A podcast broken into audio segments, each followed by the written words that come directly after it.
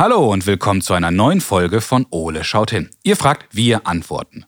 Die Frage der Woche kommt dieses Mal direkt von zwei Mädchen. Mia und Emilia haben uns unabhängig voneinander gefragt, wie entsteht ein Regenbogen? Hey ihr beiden, ich finde, das ist eine super tolle Frage. Vielen Dank dafür. Das schauen wir uns doch gerne mal genauer an. Und das mache ich natürlich nicht alleine. Und daher schaue ich zuerst einmal, was unser großer blauer Kumpel gerade so macht. Und dann legen wir los. Ole, wo bist du? Ich male. Hi Ole. Hallo Basti. Huch, was wird das denn hier? Was, was das wird? Große Kunst wird das. So ein Banause. Äh, ja, okay. Vielleicht habe ich die Frage falsch gestellt. Ole, wird das ein Gemälde? Ist das Bodypaint oder eine moderne Installation? Hä? Naja, dass du malst, sehe ich, aber worauf nicht? Ich sehe Farben auf der Leinwand, auf dem Boden, an den Wänden und auch jede Menge auf dir. Wenn ich erst mal entdeckt werde. Ja, ja, als neuer Jackson Pollock, Gerhard Richter oder Josef Beuys. Unverschämtheit. Naja, zumindest bunt ist es. Aber, Ole, das bringt mich direkt zu unserer neuen Kinderfrage. Ja, Wie bitte? Naja, ich habe uns eine neue Frage mitgebracht. Und diese Frage haben wir gleich von zwei Mädchen bekommen.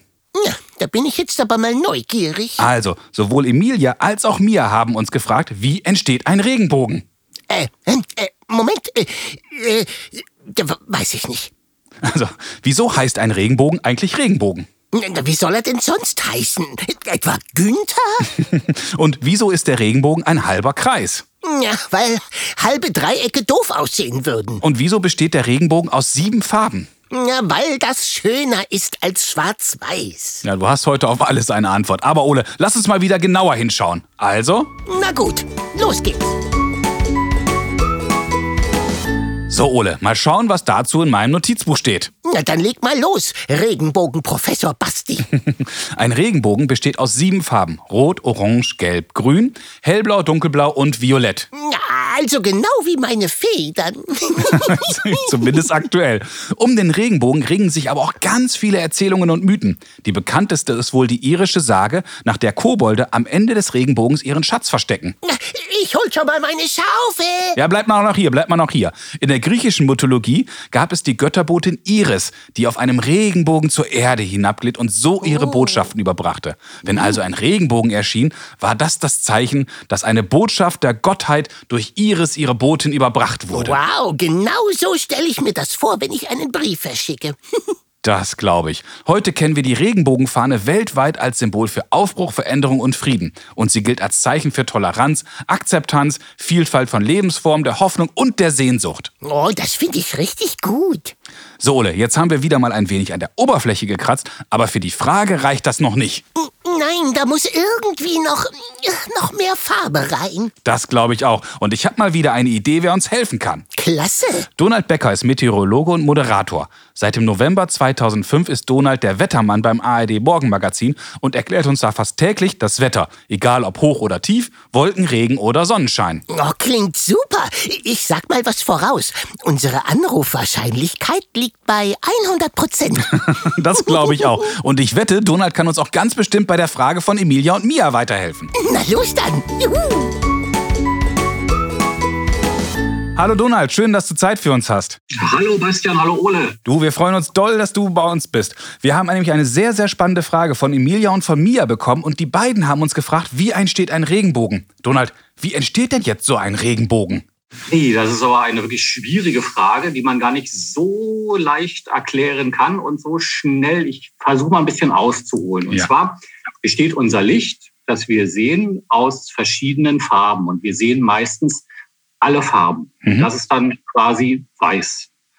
Wenn der Himmel blau ist, wenn die Sonne scheint, dann wird nur das blaue Licht zu uns äh, ans Auge gelassen quasi. Deswegen erscheint der Himmel tagsüber, wenn die Sonne scheint, blau. Und wenn wir Wolken haben, dann werden wieder alle Farben gleichzeitig zu uns zurückgestrahlt in unsere Augen und deswegen erscheint so eine Wolke weiß. Mhm. Jetzt kann man dieses Licht in seine sogenannten Spektralfarben oder in seine Regenbogenfarben zerlegen. Das kann man zum einen machen Ja, mit, äh, mit Glas, also äh, mit so einem Glasprisma. Das heißt, es sind so mehrere Ecken drin, dass das Licht gebrochen wird. Oder das passiert in der Natur halt äh, bei Regentropfen. Mhm. Und dort ist es dann so, dass der Regentropfen ähm, aus Wasser natürlich besteht und das Wasser hat eine andere Dichte. Das habt ihr bestimmt alle schon mal gemerkt. Wenn ihr durch die Luft lauft, dann merkt ihr so einen leichten Widerstand. Wenn ihr schwimmt, merkt ihr, das Wasser, das hat eine ganz andere Dichte. Das kann man wirklich spüren. Das ist schwerer. Mhm. Und so ist dann auch mit dem Tropfen. Und das Licht hat dann natürlich Probleme ähm, oder geht nicht ganz so leicht durch äh, diesen Wassertropfen wie durch die Luft. Okay. Und innerhalb dieses Wassertropfens, also das Licht fällt in diesen Tropfen hinein, wird dann das Licht so ein wenig gebrochen, ein wenig abgelenkt von der Bahn. Es möchte eigentlich ganz geradeaus durch diesen Regentropfen scheinen, aber es wird, weil dieses Wasser eine andere Dichte hat, ein wenig abgelenkt, ein wenig nach unten quasi äh, gelenkt und auf der Rückseite des Tropfens da wirkt dann so ein wenig der Spiegelreflex. Ihr kennt alle einen Spiegel, wo ihr euch früh anguckt oder auch abends und die Zähne putzt und so weiter. Und so ähnlich funktioniert auch die Rückwand eines Regentropfens. Es kommt zwar nicht alles Licht zurück, nur ein Teil, aber das, was zurückkommt, wird gebrochen und dann wird dieses Licht zerlegt. Und zwar genau in diese Regenbogenfarben, äh, in Violett, also lila, dunkelblau, hellblau, grün, gelb, orange und rot. Und ähm, das können wir dann am Ende, weil ganz viele Regentropfen diese unterschiedlichen Farben und so weiter wieder zurückstrahlen zu unserem Auge, kann man dann am Ende diesen Regenbogen sehen. Das klappt dann auch nur in einem bestimmten Winkel. Das heißt, äh, wir brauchen noch einige Voraussetzungen. Ich glaube, ihr wisst alle, was wir brauchen für einen Regenbogen, oder? Regen und Sonnenschein. Genau, die Sonne muss sehr tief stehen. Es darf nicht Mittag sein, wenn die Sonne sehr hoch steht, dann sieht man mhm. keinen Regenbogen. Was jetzt besonders auffällt, ist, dass ja der Regenbogen ein Halbkreis ist. Warum ist das eigentlich so? Eigentlich ist er ein Vollkreis. Wenn okay. man in einem Flugzeug fliegen würde und hätte dort die Bedingungen wie am Boden, also mhm. ganz tief stehende Sonne und sieht so äh, einen Schleier, also aus einer Wolke fällt dann Regen heraus. Das sieht so ein bisschen dunstig aus. Und wenn man dann wirklich die richtige Position hat und mit den Sonnenstrahlen dann hineinguckt in so diese fallenden Regentropfen und dann auch noch etwas nach unten, dann würde man wirklich in der Tat einen Vollkreis sehen, einen richtig geschlossenen Kreis. Und auf der Erde sehen wir das Ganze nicht, weil der Erdboden einfach stört.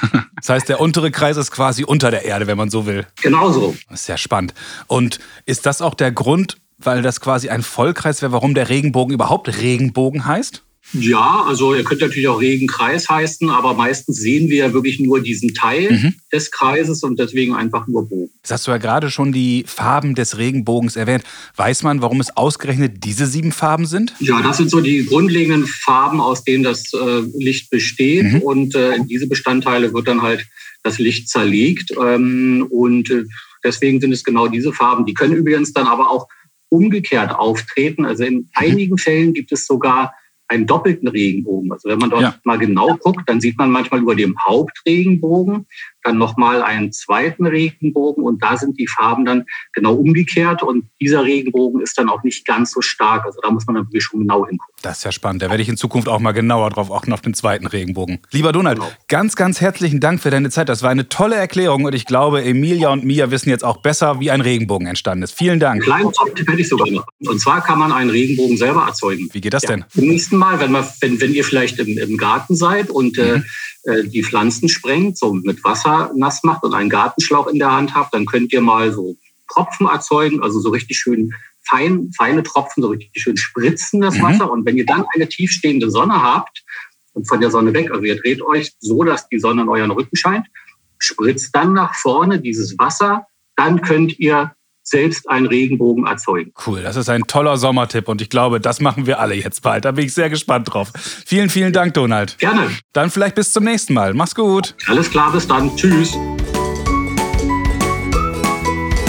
Wow, Ole, jetzt haben wir beiden wieder eine ganze Menge erfahren.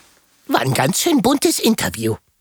mal schauen, was wir beiden aus dem Telefonat mit Donald mitgenommen haben. Na, leg mal los. Wer einen Regenbogen sehen will, braucht zuerst einmal Regen. Ja, was tut man nicht alles? Denn im Grunde ist ein Regenbogen nichts anderes als eine Lichtspiegelung auf Regentropfen. Das Licht fällt in den Tropfen und wird von der Tropfenrückseite gespiegelt. Ja, ich spiegel mich auch gerne da drin.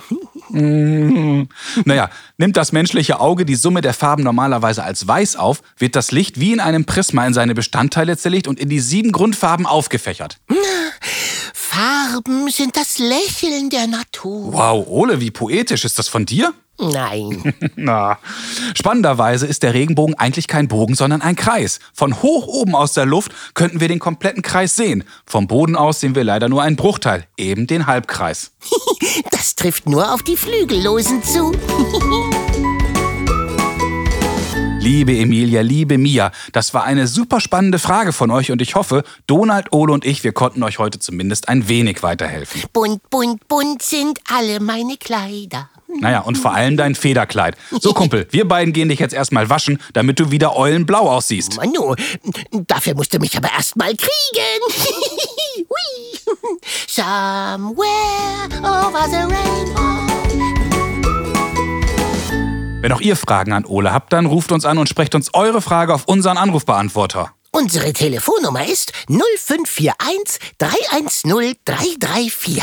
Oder schickt uns zusammen mit euren Eltern eine E-Mail. Ihr erreicht uns unter Fragen at ole-podcast.de. Bleibt neugierig und stellt uns ganz, ganz viele Fragen, denn Ole und ich freuen uns schon darauf, von euch zu hören. Na klar, her damit. Viele weitere Informationen und alle bisherigen Folgen von Ole schaut hin findet ihr auch auf unserer Internetseite. www.ole-podcast.de. Also, bis zum nächsten Mal, wenn es dann wieder heißt Ole schaut hin. So, und jetzt graben wir den Schatz aus. Wo ist er denn?